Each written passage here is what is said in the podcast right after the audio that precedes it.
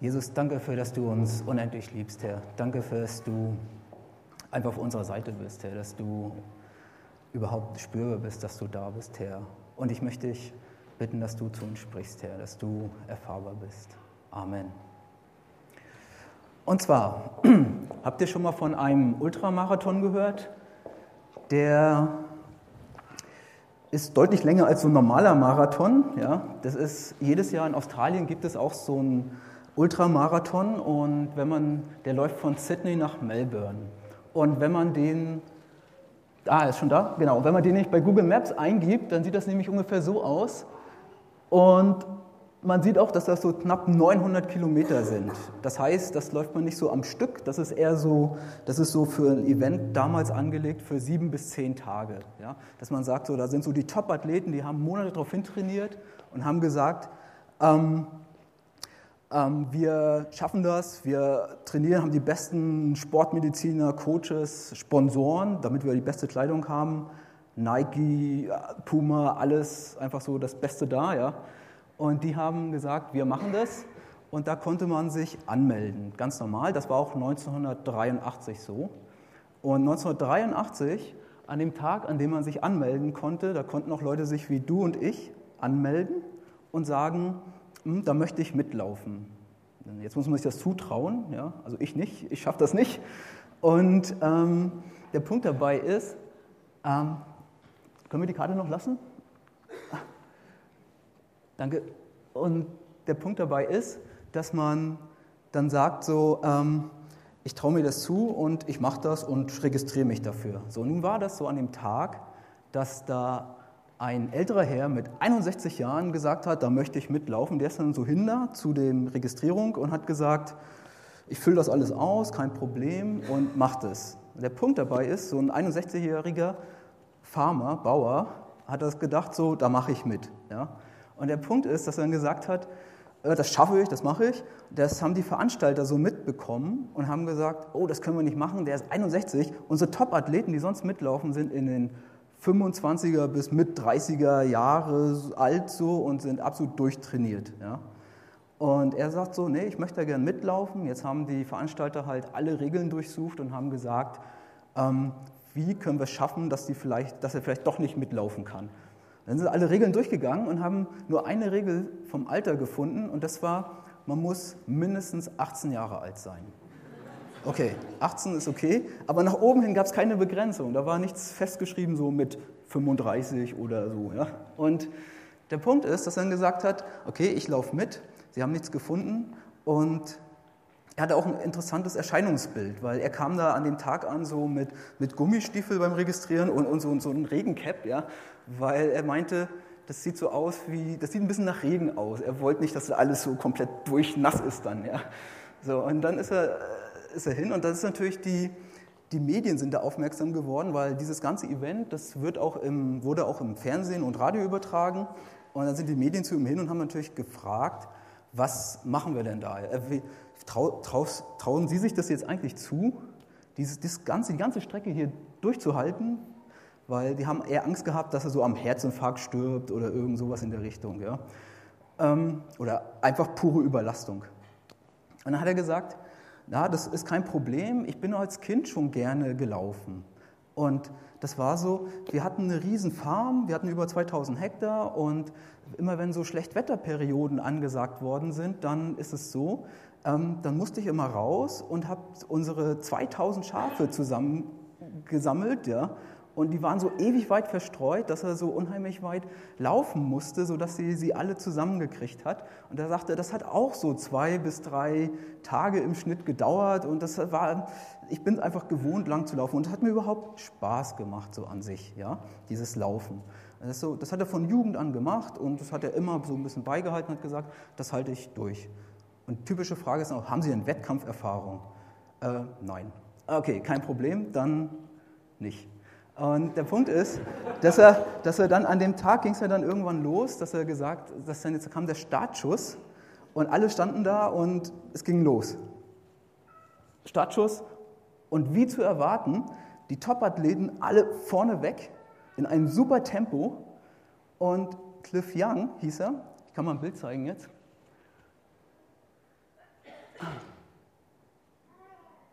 Das ist er. Ah, zu weit. Ja, das ist er. Ähm, er hinterher. Und zwar in einem ganz ungewöhnlichen Laufstil, den ich jetzt nicht nachmachen kann. Ja? Kurzum, anders als die Top-Athleten. Ja? Einfach nur ganz anders. So, was man noch nicht so gesehen hat. So, zumindest nicht bei Marathon. Oder in diesem Fall Ultramarathon. Und ähm, er ist dann los und, und so ein typischer Radio, ein Radioreporter meinte noch so, das wird wohl das letzte Mal sein, dass die Gruppe Cliff Young sieht. okay, der erste Tag fängt an und sie laufen. Und wie zu erwarten ist wirklich, der Abstand zwischen der Gruppe und Cliff Young wird riesengroß. Und er wird immer größer über den Tag. Ja? Das, das, also es ist gar nicht so angelegt, dass er die jetzt einholt da. Ja? Und das geht den ganzen Tag so und er hat nicht die Fans auf seiner Seite. Gut, er ist ja sowieso der allerletzte in dem Fall gewesen. Und dann ist der Tag vorbei und die Top-Athleten, die hatten dann, die hatten nach einem bestimmten Muster trainiert. Die haben gesagt, ähm, so rein medizintechnisch geht es am besten, so eine lange Strecke durchzuhalten, ähm, wenn man 18 Stunden läuft und sechs Stunden sich ausruht, bis sechs Stunden. Und dann das nächsten Tag so macht, dann schafft man diese Strecke durchzuhalten. Ja? Das heißt, der erste Tag war rum und dann haben sie äh, sich alle zur Ruhe begeben und gesagt, so passt, jetzt werden wir für, fit für den nächsten Tag. Und dann ist es so gewesen, das hatte Cliff Young, der hat ja keine Sponsoren gehabt, der hat auch nicht gewusst, wie man das machen muss. Ja. Der ist dann einfach weitergelaufen, die Nacht durch, ja, weil er dachte, so läuft es am besten, so hat es für sich zumindest trainiert gehabt. Ja.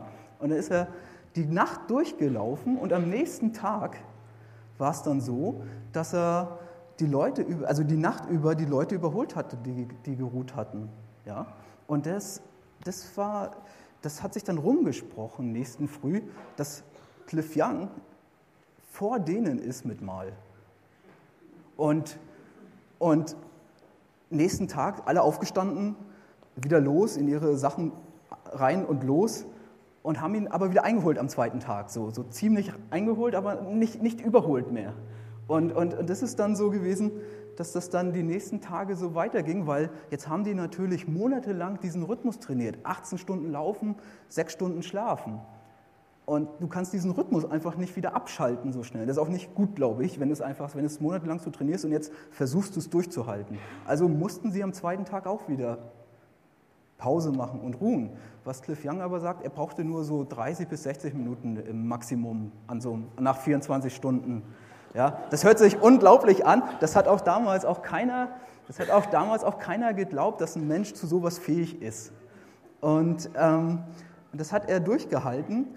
Und der, der Abstand wurde immer größer, sodass er quasi nach fünf Tagen, 15 Stunden und vier Minuten, hat er, ist er als erster mit einem weitem Abstand ins Ziel und hat diesen Ultramarathon gewonnen und hat absolut den Ultramarathon revolutioniert.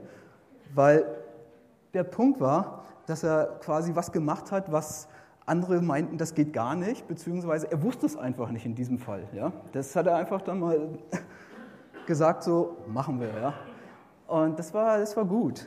Ähm, weil zum Schluss hatte er, nach dem dritten Tag, hat er voll die Fans auf seiner Seite gehabt, dass er gesagt hat, Cliff, das schaffst du, ja, das ist kein Problem. Ja. Und ähm, er, hat, er ist dann durch und sagte, es war ultra hart, diesen, diesen, diesen Lauf durchzuhalten. Ja. Und die Sportwelt hat natürlich dann auch auf ihn geschaut und dieses, wie er gelaufen ist, weil er so einen bestimmten Stil hatte, analysiert. Und da haben sie herausgefunden, ähm, er läuft sehr effizient so, er verbraucht wenig Kraft so. Und da haben dann im Nachhinein Leute diesen Laufstil übernommen. Und das fand, das fand ich ziemlich gut. Kann man heute bei Wikipedia finden, auch äh, Cliff Young äh, Shuffle heißt das. Cliff Young Shuffle, das ist sein Laufstil. Ja. Und ähm, überhaupt kann man bei YouTube ein paar wenige alte Videos finden, wenn man das von 1983 sucht. Ja, es gibt so ein paar Events, die, man, die kann man da noch finden. So, und da, damit hat er quasi, er hat Sachen gemacht, die keiner vor ihm gemacht hat. Er hat damit Sachen revolutioniert, obwohl er nicht zu den Top-Athleten gehörte, gehörte, so zumindest vom, von außen betrachtet. Ja. Und das fand ich ziemlich inspirierend, diese Geschichte. Ähm, er hat da nämlich ähm, Sachen gemacht, was wir uns vielleicht selber gar nicht zutrauen. dass wir sagen, mit 61 Jahren kann man sowas nicht mehr machen. Ja? Und ich glaube, dass jeder Mensch von uns so einen, so einen Stil, so einen Lebensstil hat, so wie er lebt oder wie er leben möchte vielleicht. Ja? Und vielleicht steckt da was drin, was man erstmal entdecken muss.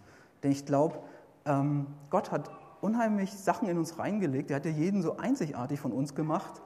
Ähm, das sieht man allein daran, dass jeder eine einzigartige DNA hat oder einen eigenen Fingerabdruck. Ja? Ähm, dass man sagt, so vielleicht muss man erstmal erkennen, was, was ist denn bei uns noch so da. Ja? Manche erkennen das mit 14, ja? manche erkennen das erst mit 61. Ja? Das ist aber, da gibt es irgendwie keine, kein Verfallsdatum. Ja? Und wenn man es erst ganz spät erkennt, ist das auch kein Problem, weil man dann, glaube ich, anfängt zu leben. Ja? Weil dann so, so ein bisschen drin ist, dass, ähm, dass man das entdeckt hat, wofür Gott einen erschaffen hat. Und dass Gott es so unheimlich gut mit uns meint, das steht auch im Buch Zephania. Da steht drinne: Der Herr, dein starker Gott, der Retter, ist bei dir. Begeistert freut er sich vor, an, an dir. Vor Liebe ist er sprachlos ergriffen und jauchzt doch mit lauten Jubelrufen über dich. Dass er quasi vor Liebe ist er sprachlos, dass er, dass er sagt, so wenn er dich anguckt, sagt er, wow, ja, du bist gut gemacht und du bist so einzigartig gemacht und ich habe was in dich reingelegt, was du vielleicht erst entdecken musst. Ja? Ich habe da so einen Lebensstil für dich, den musst du vielleicht erst finden, ja? oder musst du welche Begabungen erst finden, dass du die findest. Ja? Und das finde ich ganz toll, dass, dass, dass Gott uns sowas zutraut, dass er nicht sagt so, oh, und das war's, ja? sondern der ist so ein Abenteurer, dass er sagt so, oh, da kann man bestimmt noch was, ähm, ähm, du musst da noch was entdecken, da geht bestimmt noch was. Ja? Und ich weiß ja, ich habe dich gemacht. Ja? Ich weiß, was da drin ist bei dir. Ja?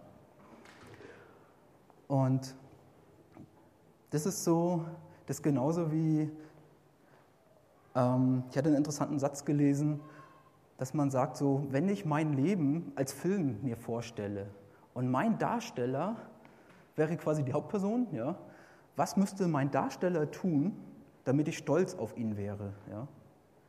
Dass ich sage so, was müsste meine Person eigentlich so tun, dass ich sage so, ah, stimmt, ja. Häufig fehlt uns der Mut dazu, ist ganz normal, ja. Das ist wahrscheinlich so, ja. Oder, das ist nämlich unser Thema eigentlich heute, ja, dass wir, dass wir irgendwelche Grenzen oder irgendwelche Mauern um uns herum haben, ja. Und da können wir gleich mal den, die Bibelstelle bringen. Und zwar, das war ähm, dass mir ist es so als Teenager so gewesen, dass ich diesen Satz irgendwo mal gehört hatte, dann so, ähm, mit meinem Gott kann ich Mauern überspringen. Das hört sich gut an. Mein Gott, Mensch, mit dem kann ich Mauern überspringen, ja. Dummerweise weiß man nie, wo das steht dann, ja. Das war irgendwo in der Bibel, ja. Dann wirft man so Google an, packt diesen Satz da rein und dann findet man, ah, Psalm 18, ja. Und dann heißt es so, zum Glück hat man sich so ziemlich richtig gemerkt, ja, weil manchmal bleiben irgendwelche Worte so leicht versetzt hängen, ja. Aber in diesem Fall ging es, und zwar, du lässt mein Lebenslicht strahlen, Herr. Du selbst, mein Gott, machst mir das Dunkel hell.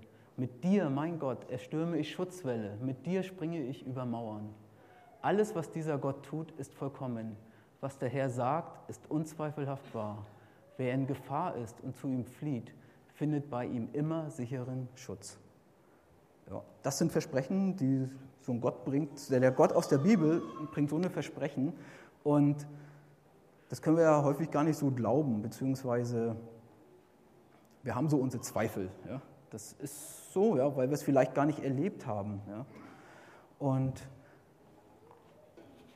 das, ich glaube aber, dass Gott so eher ähm, Leben bringen möchte in uns rein. Dass er sagt, so, weil Jesus da auch so ein bisschen rumgepocht hat drauf, dass er gesagt hat, ich möchte, ich möchte euch Leben geben. Ich möchte nicht, dass ihr nur überlebt, ich möchte euch, dass ihr richtig aufblüht, dass ihr lebt. Ja? Und dieses, glaube ich, hat auch fast mit viel mit Grenzen und Mauern zu tun, die wir um uns haben. Das ist so, ähm, wir setzen uns Grenzen, dass wir sagen, da geht es auf keinen Fall rüber. Das kann gut sein, kann auch schlecht sein. Müssen wir mal hinterfragen, so eine Grenze. Ja. Oder ähm, von außen wird so eine Wand aufgebaut, dass wir sagen, das kannst du garantiert nicht, das macht man so nicht. Ja. Siehe Cliff Young, dass man, man kann das nicht schaffen, so viele Tage am Stück zu laufen. Ja. Und das ist die Frage, kann ich an das, was ich glaube oder an wen ich glaube, kann dieser mir helfen, dieser mein Gott, kann der mir helfen, über diese Grenzen hinwegzukommen? Oder kann das nicht? Wie mächtig ist mein Gott? Und Gott sagt ja auch so, komm, probiert das einfach mal aus, was ich so sage. Geht das oder geht das nicht? Ja? Eine typische Grenze, die ich auch habe, ist ja, dass ich, wenn ich, wenn ich mich mit Leuten irgendwie verkracht habe oder ähm, irgendwas Schlimmes ist da passiert oder die haben mir was ganz Schlimmes angetan und denen möchte ich auf keinen Fall verzeihen, ja, weil das geht gar nicht. Ja. Und dann habe ich mir auch selber so eine, entweder habe ich mir so eine Grenze aufgebaut oder jemand anders setzt so eine Grenze einfach hin zu mir. Und wenn ich dann, wenn ich dann sagt, dann sagt auf der anderen Seite sagt, mein Gott, mit dem ich Mauern überspringen kann, sagt gleichzeitig aber auch, Mensch, vergib deinen Feinden, das ist schon ganz hart, aber vergib einfach den Leuten, denen dir was Böses angetan worden ist. Und ich weiß, das ist richtig schwer. Das ist wirklich schwer. Und manchmal muss man das einfach nehmen und sagen, das geht jetzt gar nicht. Das lege ich dann erstmal zur Seite. Ja. Und es ist, und dann vielleicht kann man irgendwann mal wieder anfragen und sagen, Gott, können wir da noch mal ran? Können wir da noch mal was machen? Und auf der anderen Seite ist so, das ist mir so aufgefallen, wenn man so eine Grenzen lässt, dann ist es so, ähm, also reine Erfahrung bei mir, ähm, dass ich dann, selbst wenn ich den dann schon sehe, dann werde ich schon so verbittert und das passt alles nicht so und dann kriege ich so ein Groll und, und das passt nicht, ja. Dass ich sage so, ah, so will ich doch nicht enden, das soll doch nicht so sein, ja. Dass ich sage so, ähm, das kann doch nicht hier so das Ende sein, weil diese Grenze da ist, ja. Und, sag, und Jesus hat ja so versprochen, pass auf, verzeiht doch mal oder, oder gebt doch mal, ich helfe euch dabei, ja ich gebe euch meinen Geist, ja, dass ihr das auch mal aus einem anderen Blickwinkel sehen könnt, zum Beispiel. Und wenn man da aber nicht weiterkommt, dann ist mir aufgefallen, dass man auf der anderen Seite so das Gegenteil von Verbitterung ist, ist aus meiner Sicht Dankbarkeit. Ja? Dass man sagt, man wird dankbar für Dinge, die man so erlebt den ganzen Tag. Und wenn es nur Kleinigkeiten sind, ja, so irgendwas gibt es immer. Ja? Selbst wenn ich einfach sagen kann, wow, ich kann morgens aus dem Bett springen, ja, oder einfach atmen, ohne es weh tut. Ja? Das sind so Sachen, die, die muss man erstmal, das kann nicht, das hat nicht jeder, ja? dass man sagt so, dass man erstmal wieder merkt, wow, das gibt es aber noch bei mir, das habe ich noch. Und vielleicht kann man von diesen, ähm, diese Dankbarkeit, wenn man die so ein bisschen trainiert, reine, reine Selbsterfahrung, ja, wenn man so einen Tag macht und sagt, so heute bin ich mal dankbar, für egal was es so kommt auf mich zu, ja, dann, dann merkt man, oh, dieser Tag war irgendwie erfüllter, kann man mal, gebe ich mal so als Hausaufgabe, ja, dass man mal sagt, so, ich probiere es mal aus. Ja. Und auf der anderen Seite kann ich mal sagen, ich bin heute mal gar nicht dankbar und probiere das mal als Gegenteil aus. Ja. Und dann wird man merken, das ist irgendwie anders. Ja. Das, obwohl, ich, obwohl ich den gleichen Tag erlebe. Ja. Und ähm, was wollte ich dazu? Ach genau, und so Dankbarkeit, das scheint mir, das scheint mir auch so ein kleines Sprungbrett zu sein, um über, mit, mit meinem Gott über Mauern zu springen. Ja? Dass man wirklich sagt, so, ähm, vielleicht kann ich darüber wieder mal die Welt anders sehen oder den Menschen anders sehen. Ja? Genau.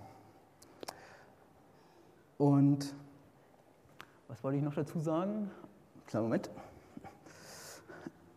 Ah, genau. Und das ist so dieses, dieses Typisches auch, dass ich sage, ähm, die Grenzen, die wir gesetzt bekommen und die wir selber setzen oder die Mauern, die wir aufbauen, ja, sind diese Grenzen, sind diese Grenzen identisch, die Gott vorgibt, oder sind diese nicht identisch, die Gott vorgibt? Ja?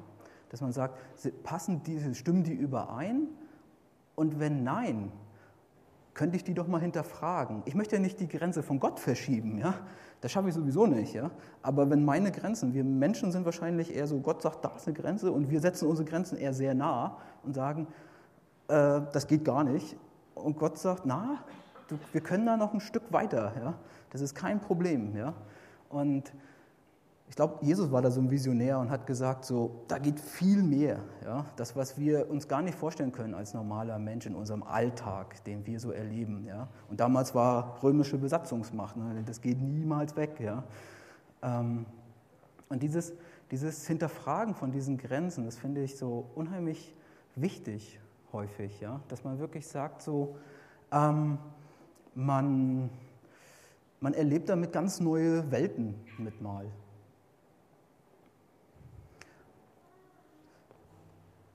Genau. Und das andere ist, ach ja, dass man Gott manchmal was zutraut einfach. Dass ich sage, an den Gott, an den ich glaube, traue ich dem wirklich zu, dass er mit mir über Mauern, Mauern springen kann. Ja?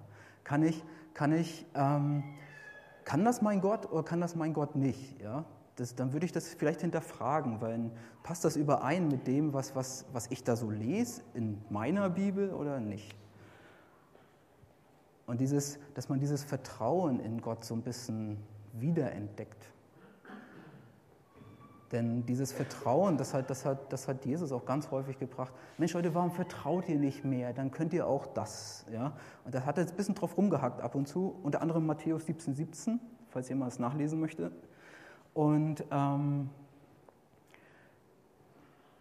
um das mal nochmal plastisch zu machen, dass, man, dass, wir, dass dieser Gott wirklich außerhalb von uns steht, das ist so, das, vergiss, das vergesse ich auch ganz häufig, dass ich sage, so, Gott ist so weit außerhalb und doch so nah, weil er so unendlich persönlicher Gott sein möchte. Ja? Ähm, das ist, wenn ich jetzt so mein Leben komplett sehe, ja? wenn ich jetzt zum Beispiel sage, so, hier, ich darf mich so nach hier ran, ähm, hier ist, das, wird meine, das ist meine äh, Lebenslinie zeitlich gesehen und hier ist meine Geburt. Hier werde ich geboren und Gott steht da so, oh, Dirk wird geboren.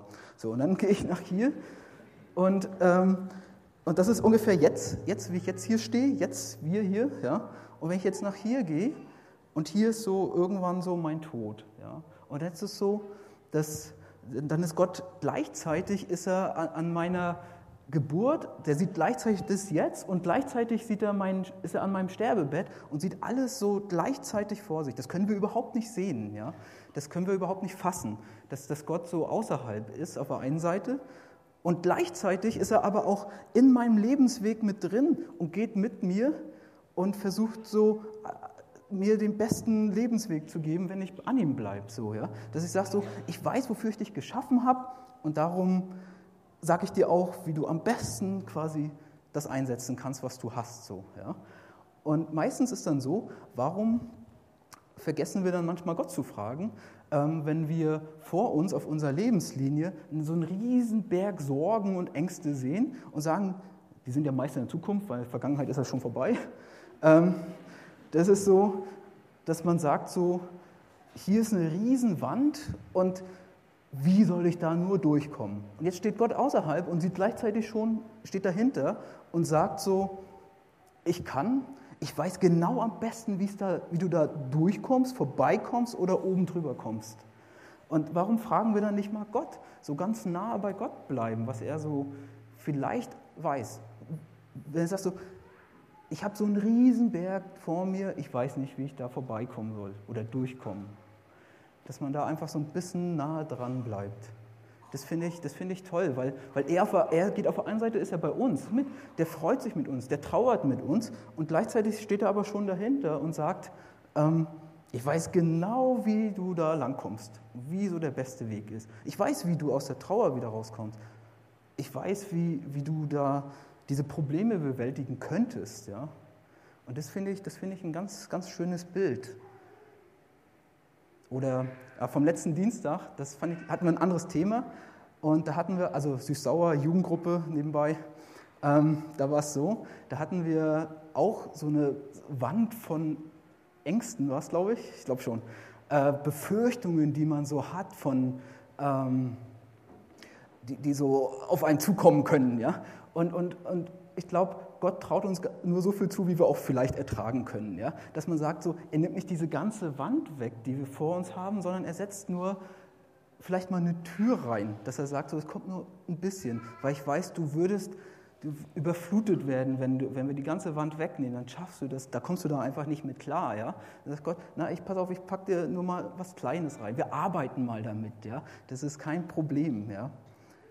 Und das ist so, dass man durch Schwierigkeiten, die man so im Leben hat, hat jeder von uns, ja, irgendwas ist immer, ja, dass man sagt so, ähm, aber vielleicht helfen die einem auch irgendwie stärker zu werden, dass man sagt so, ähm, wenn man, also ich kennst du aus dem Sport, wenn man jetzt äh, ganz billiges Beispiel Liegestütze macht, dann ist der Muskelwachstum nur richtig da, wenn man so richtig trainiert, dass es wehtut nachher, ja. Dass man sagt, so ist jetzt nicht so, oh, war gar nicht anstrengend, ja, dann ist wahrscheinlich auch der Muskelwachstum nicht so. Wenn man aber sagt, oh, es ist sehr anstrengend, ja, dann könnte, dann baut sich der Körper um und schafft da was, dass er sagt, beim nächsten Mal halte ich da besser durch.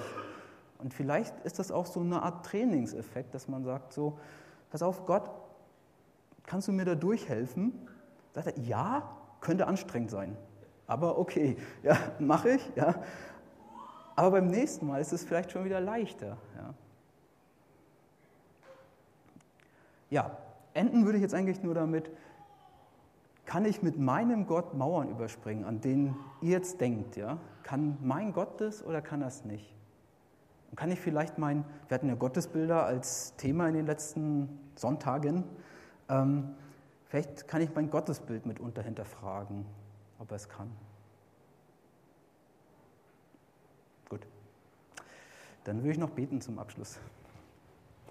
Jesus, danke dafür, dass du unendlich groß bist, dass du unendlich gut bist, Herr. Und danke dafür, dass du es wirklich unendlich gut mit uns meinst und dass du uns unheimlich viel zutraust. Ja, Herr, ich möchte dich bitten, dass du uns ermutigst, dich zu suchen, dass wir einfach dich mehr erfahren, dass wir dass wir sehen, dass du uns über Mauern hinweg hilfst, Herr. Die, die wir uns selbst gesetzt haben oder die uns gesetzt werden, Herr. Danke für, dass du so unendlich gut bist und uns das zutraust. Amen.